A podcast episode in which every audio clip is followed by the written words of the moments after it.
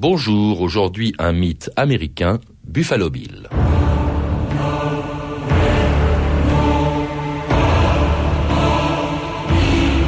Monsieur, ici c'est l'Ouest.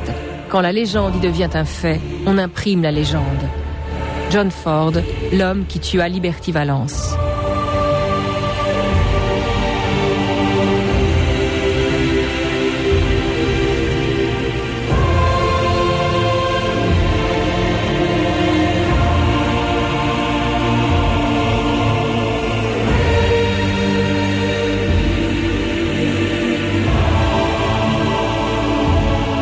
Ans d'histoire.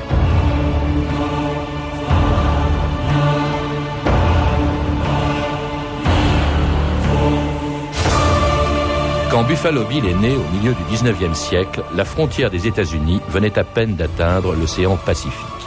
Mais il fallait encore des mois pour franchir les 4000 kilomètres qui séparaient New York de la Californie. Ces immenses plaines peuplées de Sioux, de Cheyennes et d'Apaches, conquises et mises en valeur par une poignée de soldats, de colons et quelques trappeurs, chercheurs d'or, éclaireurs, convoyeurs de chariots ou chasseurs de bisons qui ont fait la légende du Far West. Ils s'appelaient Davy Crockett, Daniel Boone, Kit Carson, Brigham Young ou Jim Bowie, mais le plus célèbre d'entre eux fut sans doute William Cody, surnommé Buffalo Bill. Avec son cheval blanc, son Stetson, sa veste de cuir frangé et ses gants blancs à crispin, pendant un demi-siècle, il a incarné à lui seul la conquête de l'Ouest. Profitant de sa renommée, il l'a même mise en scène dans un spectacle qu'il a fait connaître dans le monde entier, le Wild West Show. C'est ainsi que grâce à Buffalo Bill, des millions d'hommes, de femmes et d'enfants ont découvert cette partie de l'histoire de l'Amérique, l'histoire des cowboys et des Indiens, car bien avant la naissance du cinéma, Buffalo Bill avait déjà inventé le western. À l'honorable William F. Cody, Monsieur Grover Cleveland, président des États-Unis, a choisi de s'arrêter pour la première étape du voyage de noces qu'il effectue avec Madame la Présidente chez Buffalo Bill pour assister à son spectacle de l'Ouest sauvage. Monsieur le Président, Madame la Présidente, honorables invités, c'est Nate Salisbury qui vous parle. Voici la vedette nationale de l'Amérique, l'homme qui incarne l'Ouest sauvage, le très honorable William F. Cody, Buffalo Bill. Jacques Porte, bonjour. Bonjour. Alors, près d'un siècle après sa mort, en 1917, tout le monde connaît le nom de Buffalo Bill. Il a fasciné des générations d'enfants, il a inspiré des quantités de livres, de films. Et pourtant, dans la biographie que vous venez de, consacrer à Buffalo Bill, vous dites curieusement qu'il n'a rien découvert, qu'il n'a remporté aucune victoire et qu'il n'a pas accompli d'exploit. Alors, comment se fait-il dans ces conditions qu'il ait pu devenir célèbre? Ben, C'est justement ça, je pense, le, qui fait la, la force du personnage finalement. C'est qu'il n'effectivement pas, c'est, il n'a pas la, accompli ce qu'a accompli Washington ou Custer même qui était battu, mais enfin, il n'a pas découvert l'Ouest, il n'a pas découvert une piste, il n'a pas, etc. Mais ce qui a été son génie, c'est d'avoir eu réellement un rôle dans l'Ouest, multiple, multiple, il a fait des tas de choses, et d'avoir, par une série de hasards, et d'avoir transformé en spectacle. Mm. Et d'avoir, ce que n'ont pas fait les autres, d'avoir réussi à transférer son expérience personnelle sur la scène. Mm. Et ça pendant 30 ans après, comme vous l'avez dit, et, ça devient quelque chose de, considérable. Et il correspondait peut-être aussi aux besoins qu'avaient les Américains à l'époque de, de justifier, d'expliquer, de comprendre cette conquête de l'Ouest qui commence à peine quand il est né, né en 1846. À l'époque, euh, l'Amérique, le centre, les Rocheuses, les grandes plaines qu'il va parcourir sont à peine connues. Ah ça, c'est, sa naissance est tout à fait... Euh se passe exactement parallèle à trois ans après, à, alors en Californie. Hein. Donc elle, envoie le premier convoi vers l'ouest. Elle avait commencé la conquête de l'ouest néanmoins. Elle commence, si vous voulez, dès que les Appalaches sont franchis, mm. pratiquement. Dès que les colons repoussent les Indiens, c'est déjà la conquête de l'ouest. Mais la vraie conquête de l'ouest, c'est celle d'après le Mississippi, incontestablement. Et là, elle ne commence effectivement que dans les années 40. Après la guerre contre le Mexique, qui se fait en 40 et 46-48. Après la découverte de la Californie, qui fait une une, pression très forte avec la crise de l'Oregon en 46 qui envoie les premiers colons immigrants et qui a qui ont été aidés par la presse, par le, les Oui, journaux. oui, mais les colons s'installent, enfin les colons, les premiers Américains sont installés évidemment sur la côte Est depuis longtemps, sur la côte Ouest avec la Californie euh, qui vient à peine d'être annexée, mais il n'y a pas encore le chemin de fer avant 1869, donc les gens qui parcourent l'Ouest sont euh, les gens dont euh, euh, d'ailleurs William Cody, dont Buffalo Bill a fait le métier, c'est-à-dire qu'ils étaient convoyeurs, il était convoyeur de chariots d'abord. Absolument, oui, oui, oui. Hein Et oui, ça, il fait tous ces métiers qui sont liés à la conquête de l'Ouest. Mhm. Puisque, comme euh, vous l'avez bien sûr euh, dit, euh, il n'y a pas de chemin de fer, donc on passait par convoi. Mhm. Les convois de chariots, qui ont été illustrés dans bien des films et tout ça, convois de chariots déjà par des bœufs extrêmement lents et tout, mais il fallait encore qu'ils aient des gens qui savent les guider, Mhm. qui connaissent les chemins, qui évitent les fondrières, qui évitent les, les passages trop élevés, qui, qui trouvent les points d'eau. C'était le rôle de l'éclaireur. et qui transporte le courrier. Un de ses premiers métiers aussi, après avoir été convoyeur, c'est qu'il est cavalier du Pony Express, euh, Jacques Porte. Alors ça, c'est- ce que c'était que le Pony Express Ça, hein c'est aussi une chose assez étonnante, euh, qui été très brève, qui a une, une légende beaucoup plus grande que sa réalité, disons. Et c'est dans le fond euh, amusant parce que c'est les mêmes compagnies de gens qui avaient organisé des convois de chariots, parce qu'il faut bien voir que ces convois de chariots étaient appartenaient à une- certains appartenaient à des grandes sociétés qui avaient réuni des fonds parce qu'il fallait des milliers de, de bœufs, de chevaux, etc. Et ils ont pensé, euh, cette même société, Waddell euh, et compagnie, a pensé que ça serait bien de concurrencer la diligence pour transporter des courriers, pas de l'argent, mais des courriers officiels surtout, de l'Est à l'Ouest, et le plus rapidement possible. Et ils ont investi énormément euh, pour créer le Pony Express, parce qu'il fallait en même temps des, des- des centaines de chevaux, des centaines de postes pour euh, pouvoir euh, la remonte, etc. C'était très lourd et très compliqué. Et un des premiers donc à être engagé, bien qu'il n'ait pas l'âge, a été Bill Cody, parce qu'il connaissait bien les patrons de la, de la firme. Et donc, qui a participé, il n'est pas le seul, contrairement à une légende, c'est pas lui qui a accompli la plus grande distance. Oui. Enfin, il y a un de ceux qui n'ont pas des, distances. Et malheureusement, bien sûr, comme il ne pouvait transporter que des documents officiels, le télégraphe les a tués rapidement. Quoi. Ça, pas- mais il s'appelait pas encore Buffalo Bill. Non, il s'appelait William Cody. Il s'est appelé Buffalo Bill parce que, autre, ce qui l'a rendu célèbre, c'est qu'il a été aussi chasseur de bisons. Alors il faut rappeler, vous le rappelez dans votre livre, Jacques Porte, que c'est pas un loisir, c'était un métier. Il était engagé par une compagnie ferroviaire qui s'appelait la Kansas Pacific, je crois. Absolument. La chasse des bisons était à la fois ancestrale dans l'Ouest, les Indiens la pratiquaient depuis très longtemps, et donc ensuite, euh, comme je l'ai signalé, euh, George Sheridan a trouvé que c'était un bon moyen de pousser les Indiens à la réserve, c'est de supprimer les bisons. Sheridan qui commandait les, Les troupes de l'Ouest, à ce moment-là, avant d'être chef d'état-major. Buffalo Bill a participé de ce mouvement-là. Et il a commencé, dans l'armée déjà, à montrer un, un réel talent, semble-t-il, à tuer des bisons.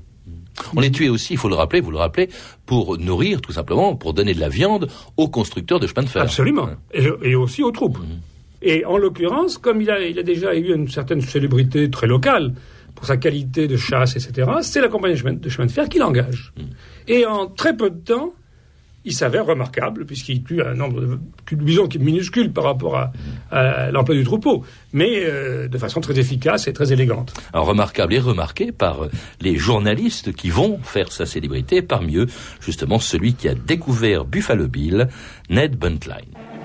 Un matin, alors que je planais dans un camp de pionniers, j'aperçois ce gamin maigre et décharné étendu sous un chariot. Je le tire par les pieds, je le regarde de haut en bas et je sens que je tiens là une vedette. Alors je lui dis Comment tu t'appelles? Il répond Cody. Bill Cody. Quel est ton métier, juif Chasseur de bisons et parfois éclaireur.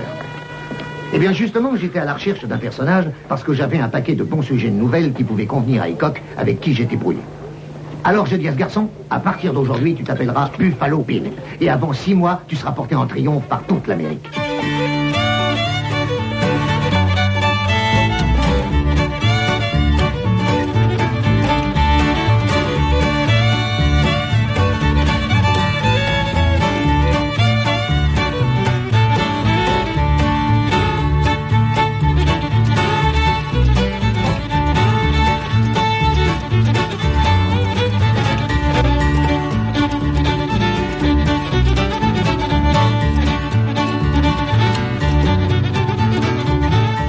Vous êtes sur France Inter, 2000 ans d'histoire, aujourd'hui Buffalo Bill. Et puis on est dans l'Ouest aussi, on vient d'entendre un extrait du film de Robert Altman, Buffalo Bill et les Indiens, euh, le journaliste Ned Buntline expliquant comment il a fait Buffalo Bill. Vous dites d'ailleurs Jacques Porte que c'est pas lui qui a donné son surnom, hein, c'est les ouvriers du chemin de fer, Absolument. alors euh, qui ont fait en tout cas de Buffalo Bill un personnage célèbre. C'est vraiment une fabrication du journaliste aussi Buffalo Bill, euh, Jacques Porte. Ah, tout à fait. euh, Parce que les, les- les ouvriers du chemin de fer l'avaient appelé Buffalo Bill parce qu'il avait un talent pour tous les bisons.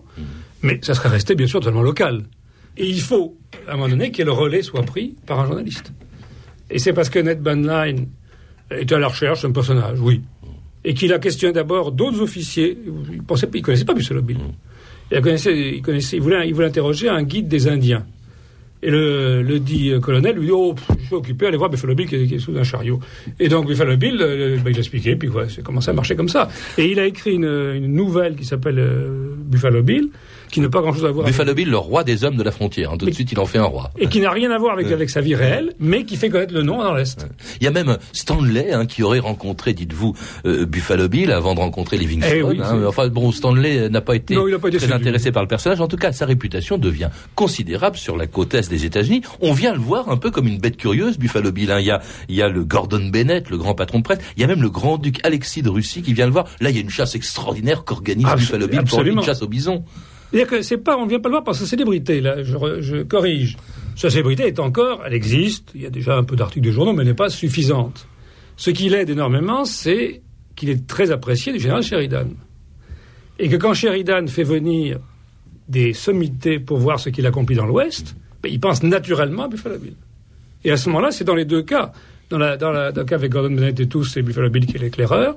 Dans le cas de la grande chasse du duc Alexis, qui est complètement folle, c'est aussi avec euh, Buffalo Bill. Mais en même temps, ça lui fait rencontrer des tas de gens qui n'auraient eu aucune occasion de rencontrer autrement. Ah et qui l'apprécient, et ainsi, de suite. La chasse avec le Grand-Duc, c'était en, en, en 1872. Buffalo Bill a, a 26 ans et sa réputation atteint alors la côte est des États-Unis, où il va désormais jouer son propre rôle bientôt au théâtre et avant de créer son propre spectacle. La revue des premiers textes qui vont faire de Buffalo Bill un homme célèbre, La légende de Buffalo Bill, hein, vous l'avez dit Patrice, on la doit en grande partie aux journalistes, mais pas seulement. Comme on n'est jamais mieux servi que par soi-même, William Frederick Cody, dès 1879, fait publier son autobiographie. Vous allez voir un monument de modestie. Ah, il raconte par exemple son engagement en 1867 par la compagnie de chemin de fer, la Kansas Pacific, comme chasseur de bisons. Le travail était dangereux, raconte Buffalo Bill, mais en peu de temps j'acquis une grande notoriété. C'est à cette époque que le surnom bien mérité de Buffalo Bill me fut donné par les ouvriers de la voie. Il m'est resté depuis et j'en ai jamais eu honte. Au cours des 18 mois à peine que je gardais cet emploi, je tuais 4280 bisons. Un massacre qui lui permet aussi de rouler des mécaniques, hein, un peu devant les dames, venues nombreuses assister au concours de chasse aux bisons. J'avais dit aux dames que le tour suivant, je monterais à. Cela a causé une grande excitation et je me souviens d'une charmante jeune personne qui voulut m'en empêcher. Il n'y a rien là de très difficile, répondis-je. Je l'ai fait souvent et mon vieux Brigham, euh, son cheval, je suppose, sait aussi bien que moi ce qu'il doit faire et parfois bien mieux. Un vrai dialogue de John Wayne, je trouve. Ah, D'ailleurs, son physique hein, participe, je pense aussi, de sa légende. Cody est un splendide spécimen d'humanité écrit en 1877 à un journal de San Francisco. Mesurant plus de 1m80 et pesant moins de 90 kg, il est remarquablement bien proportionné. Ses traits aquilins, son costume parfois extravagant et ses longs cheveux bouclés qui tombent sur ses épaules font de lui le centre des regards et attirent l'attention de tous les chétifs citadins. En 1872, en effet, Buffalo Bill s'est découvert une nouvelle passion, le théâtre ambulant. Son jeu, écrit un journal, est remarquable de réalisme lorsqu'il reproduit une scène enflammée de la vie de la frontière. C'est la preuve de son incontestable talent. En 1883, son succès est tel à New York qu'un journal fait de Buffalo Bill un héros national. L'opéra était plein à craquer pour la première de la troupe de Buffalo Bill. Chaque nation possède un acteur ou une pièce de théâtre qui la représente et l'incarne. L'Angleterre a ses rois et ses ducs. L'image authentique de l'Amérique se trouve dans ses plaines sauvages et ses forêts inhabitées. Le héros de ces paysages et purement américain, et son nom n'est autre que Buffalo Bill. Alors là, c'est le moment où Buffalo Bill devient homme de théâtre, joue son propre rôle. Absolument. Son succès, vous le rappelez aussi, euh, Jacques Porte. Je sais pas, peut-être il y a des commentaires sur ces textes. Non, non, non, c'est les textes que je reconnais bien. Hein bon, il n'est pas modeste, il faut bien le dire. Le, ah ben, c'est-à-dire qu'il faut bien voir que l'autobiographie a été faite pour assurer sa Ouais. célébrité finalement. Elle a été écrite dans Autopromotion. 79, alors qu'il était acteur et tout, c'était montré que c'était un bon garçon, qu'il était gentil avec ses parents, et en même temps qu'il avait accompli des choses. Ça, c'est tout à fait artificiel. Euh, Cela dit, en même temps qu'il commençait à jouer euh, au théâtre, il continuait, il reprend du service. Il avait abandonné l'armée en 72, en 76 il reprend du service parce que c'est le drame, bien sûr, euh, de Custer, de Little Bighorn, Custer qui est massacré avec ses soldats à Little Bighorn. Il reprend du service, il venge Custer, c'est peut-être ça aussi qui va le rendre populaire, mais alors d'une manière inouïe. Vous racontez comment euh, il tue un chef euh, indien à la bataille de Warbonnet Creek, il tue un chef indien, chevelure jaune, et il le scalpe carrément. Absolument, oui. Bah oui, mais c'était une brute. Non. Ah bon, ah bon. non, je veux dire, c'était malheureusement, et c'est là aussi une chose que ne, disent pas toujours les westerns, l'armée américaine dans l'Ouest avait pris l'habitude de scalper les Indiens qu'ils tuaient. Ah oui. C'était tout à fait ça- classique. Ça, on le dit peu. Ah non, on le dit peu, parce. Mm. ils, avaient adapté ces méthodes-là. Et là, en l'occurrence, il l'a fait, ça y a aucun doute. Après un combat loyal, il insistera toujours le fait qu'il n'a pas tué euh, dans le dos, etc. Euh, euh, Chevalier jaune, il l'a tué en face, mais il, saisit le scalp, et avec là aussi un sens du théâtre déjà assez prononcé, déjà pratiqué depuis quelques années. Alors justement, le théâtre, là, il va s'y mettre à fond. Il abandonne complètement l'armée, Jacques Porte. Et puis alors, il va créer, il va se mettre à son compte. Il va créer son propre spectacle qui va être connu dans le monde entier, qui s'appelle le Wild West Show, hein, avec un, un régisseur, je crois que s'appelait Ned Salisbury. Là, c'est un tandem qui a fonctionné longtemps. C'était quoi en fait? Il mettait en scène la conquête de l'Ouest et, Alors- sa, et sa propre histoire en même temps. Absolument. C'est-à-dire qu'il y a, dans le fond, il se rôde pendant euh, pratiquement dix ans, 72 à 82, en étant acteur de théâtre. Où déjà, il, il joue son propre rôle. Et déjà, il engage dans, sur le théâtre des Indiens, des vrais Indiens. Alors que toutes les, les autres compagnies se contentaient de gens grimés. Il tenait à ce que ce soit des vrais Indiens. Et ensuite, il transpose ça, et en l'élargissant bien sûr énormément, dans le spectacle du Wild West Show qui commence donc en 83. Et là, qui devient, en même temps où il reprend beaucoup de sa propre expérience, associé donc à tout, tout le phénomène, et très consciemment, de la conquête de l'Ouest. et avec de, de vrais Indiens, dont celui qui fut le principal adversaire des Américains pendant les guerres indiennes qui n'étaient même pas tout à fait terminées. On écoute un dernier extrait du film de Robert Altman. Mesdames et messieurs, pour la première fois dans l'histoire du spectacle, Ned Salisbury et William F. Cody présentent une épreuve entre deux des plus prestigieux guerriers de la civilisation occidentale. Une joute épique d'un réalisme spectaculaire. Vous allez voir le chef Sitting Bull, le guerrier des plaines de l'Ouest, celui qui a massacré plus de blancs que n'importe quel autre peau rouge, qui a souillé plus de femmes blanches que n'importe quel autre peau rouge. Ce Sioux assoiffé de sang, chef de la tribu des Papa, a lancé un défi à Buffalo Bill pour un duel à mort. Buffalo Bill, connu des indigènes sous le nom de Basta, ce qui veut dire longue chevelure, accepte le défi au nom de sa patrie bien-aimée.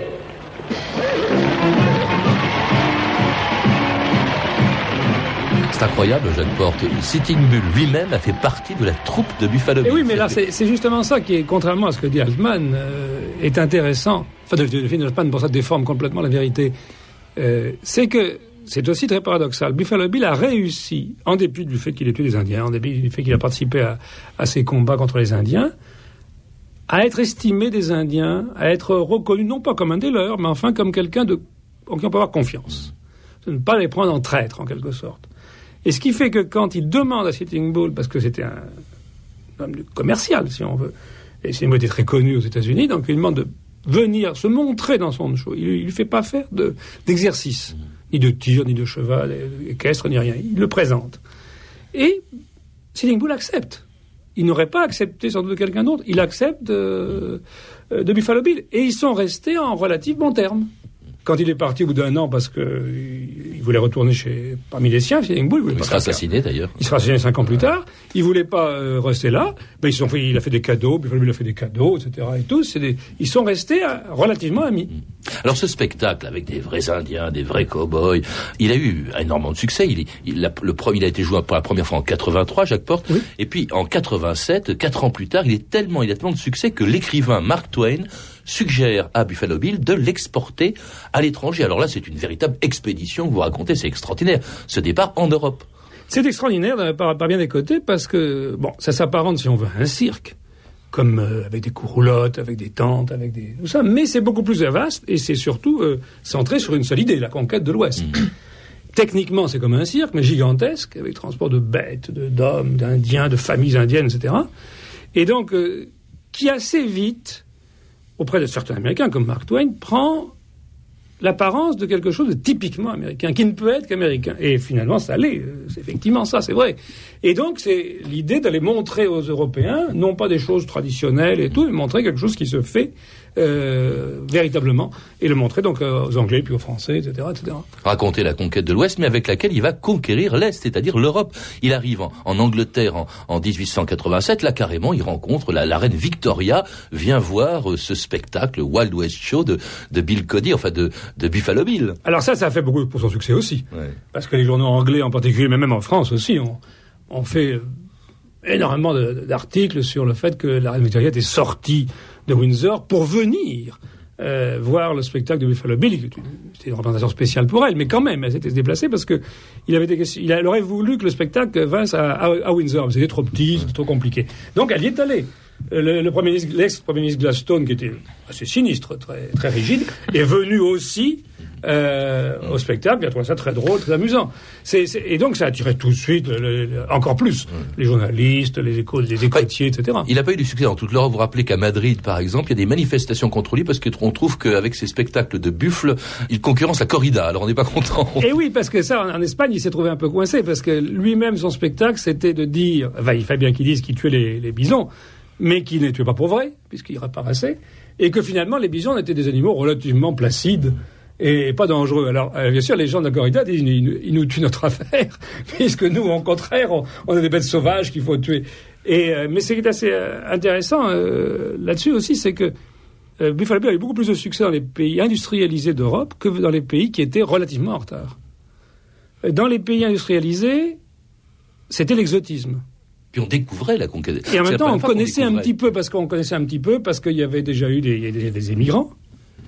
Parce qu'en France, vous aviez eu des, des romanciers qui avaient déjà écrit. Bah, Fenimore Cooper, Euh, par exemple. Enfin, Très on connu, a mais Gustave. Aimard, par exemple, en- qui est un Français, a écrit des tonnes de romans sur la conquête de l'Ouest. Pareil un peu en Allemagne, pareil tout ça. Alors que en Italie, en Espagne et tout, c'est venu plus directement. C'est un spectacle dans le fond avec des avec des animaux, on n'a rien à faire, c'est pas spécial, c'est pas spécifique. En, en France, il y a le président de la République, Sadi Carnot. Il vient aussi pour l'exposition Ouais, universelle de 1889. Sadi qui rencontre le président Sadi Carnot. On l'appelle, alors là, on, on parle tellement peu l'anglais, vous le dites, qu'on l'appelle Guillaume le Bison. hein. Et on crée un, un stade qui existe encore, qui est devenu un gymnase, le stade Buffalo à Montrouge. Oui, absolument. Qui a été créé en 1905, hein, le Stade Buffalo, dans la deuxième tournée. Pas la première, mais la deuxième. Proba- probablement, parce que j'ai pas la date de fondation, mais je crois que c'est en 1905, 1906 que ça a été créé. En tout cas, il a marqué les mémoires en France pour longtemps. Buffalo Bill. Je voudrais être le vrai Buffalo Bill. Avec sa moustache en gros, son bouc, son chapeau et ses grands cheveux dans le dos.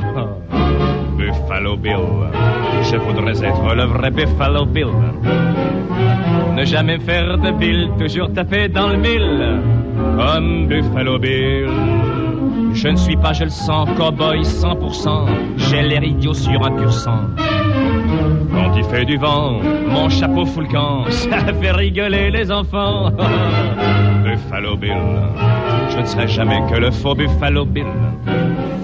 Alors c'était Pierre Dudan en 1948, Buffalo Bill. Alors c'est vrai qu'on a découvert l'Amérique, on a découvert une Amérique un peu imaginaire en France. Hein. Euh, vous rappelez une chose d'abord. On découvre le western. Buffalo Bill, c'est le western avant la lettre, avant le cinéma. Tout à fait, oui, tout à fait. C'est, c'est parce qu'on retrouvera dans le fond dans les films de western, surtout le début, avant qu'ils se sophistiqués, bien sûr, mais dans les grands films western, on retrouve tout à fait les épisodes que met en scène euh, dans son spectacle, et les, les façons, les prises de, prises de chariots, les attaques des Indiens sur des sur des colons, les, etc. Tout ça, des choses qu'on retrouve, euh, qu'on retrouvera pratiquement Mais intégralement. une Amérique un peu imaginaire, Jacques Porte. Vous rappelez qu'au fond, le cow-boy a été inventé par Buffalo Bill. L'idée que l'on s'en fait, avant c'était euh, dans, au Texas, par exemple, c'était, on les appelait les vaqueros, ils portaient des sombreros. Euh, c'est Buffalo Bill qui les a appelés cow-boys, qui leur fait porter le Stetson. Euh, ça, c'est une image, au fond, de l'Amérique euh, qu'on a gardée aujourd'hui, mais qui n'existait pas. Ah, tout à fait, qui est, qui est une recréation, parce que dans le fond, les cow-boys, comme le nom l'indique, étaient des, des garçons vachés, comme on le traduit des fois en français, ce qui sonne un peu plat, il faut dire, mais c'était ça. et n'avaient bien sûr pas des rôles extrêmement, extrêmement brillants finalement. hein. C'était- triste, c'était long, c'était pénible, tout ce que c'était. Tandis que le cow-boy devient, dans le spectacle de Buffalo Bill, le héros américain positif, le jeune homme qui est à la fois capable d'exploits physiques, qui à la fois incarne la nation, et à ce moment-là, comme il s'agit de le rendre visible aussi, eh ben, il va leur donner un, pas d'uniforme, mais uniformiser leur apparence, qu'on sache que c'est un cow-boy, qu'on qu'on peut pas avoir de doute. Enfin, le jeune homme, il n'est pas resté forcément comme nous tous. Hein. Euh, il a vieilli. C'est assez triste d'ailleurs la fin de sa vie. Hein. Euh, à la fin, il, il cache le fait qu'il porte une perruque, il porte des lunettes. Euh, ses spectacles intéressent moins. Ils sont concurrencés par par le cinéma. D'ailleurs, son, son spectacle va être vendu euh, 30 ans après sa création, en 1913. Hein. Tout euh, tout le Wild West Show va être vendu. C'est assez triste. Il meurt un peu oublié en, en, en 1917, en pleine guerre mondiale, à la veille de la l'intervention des États-Unis. Euh, Qu'est-ce qui reste aujourd'hui? Il y a une ville qui porte son nom. Alors, il y a une ville qui reste Porte. son nom, euh, Cody, euh, qui a un musée Buffalo Bill qui est visité, quand je suis passé, euh, j'ai appris quand même qu'il était visité par 250 000 personnes par an. Et Cody, c'est assez loin de tout. Il faut y aller, quoi. Et en même temps, euh, il a, en dehors de cela, euh, curieusement, c'est un nom qui est resté. C'est un nom qui est resté aux États-Unis, mais aussi en Europe. On ne sait pas très bien qui c'est, on ne sait pas ce qu'il a fait, mais c'est un nom qui signifie l'Ouest, qui signifie l'exotisme, qui signifie l'enfance. Et ça, c'est sa grande force. Il a réussi à rester, même de façon floue, mais à rester quand même dans la, la mémoire des gens. Ben, grâce à vous, en tout cas, aujourd'hui, on, on en saura un peu plus sur, sur Buffalo Bill, grâce à votre livre aussi, Jacques Porte, dont je rappelle le titre, tout simplement Buffalo Bill, un livre passionnant qui a été publié chez Fayard.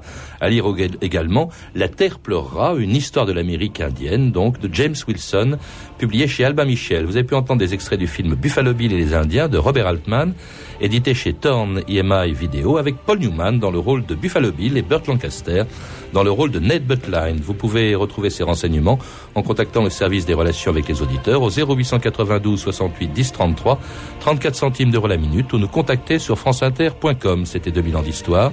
À la technique Christophe Goudin, documentation Violaine Ballet et Virginie Bloch-Léné, revue de texte Stéphanie Duncan, une réalisation de Anne Kobilac. Une émission de Patrice Gélinet.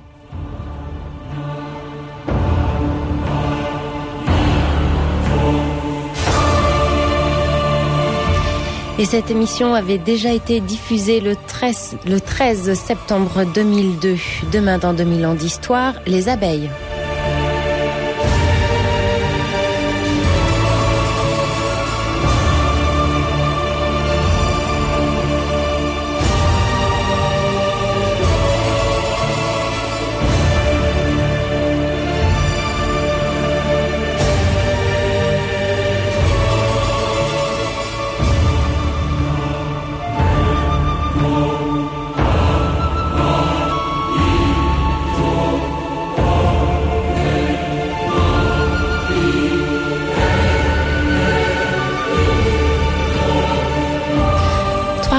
Ce soir sur Inter, 22h minuit, Night and Day, soirée musicale avec Julien Delifiori.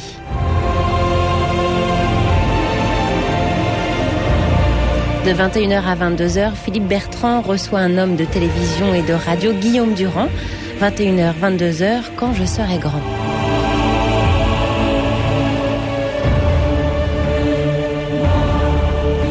Et puis de 20h10 à 21h, c'est 100 vendredi avec Stéphane Conchon.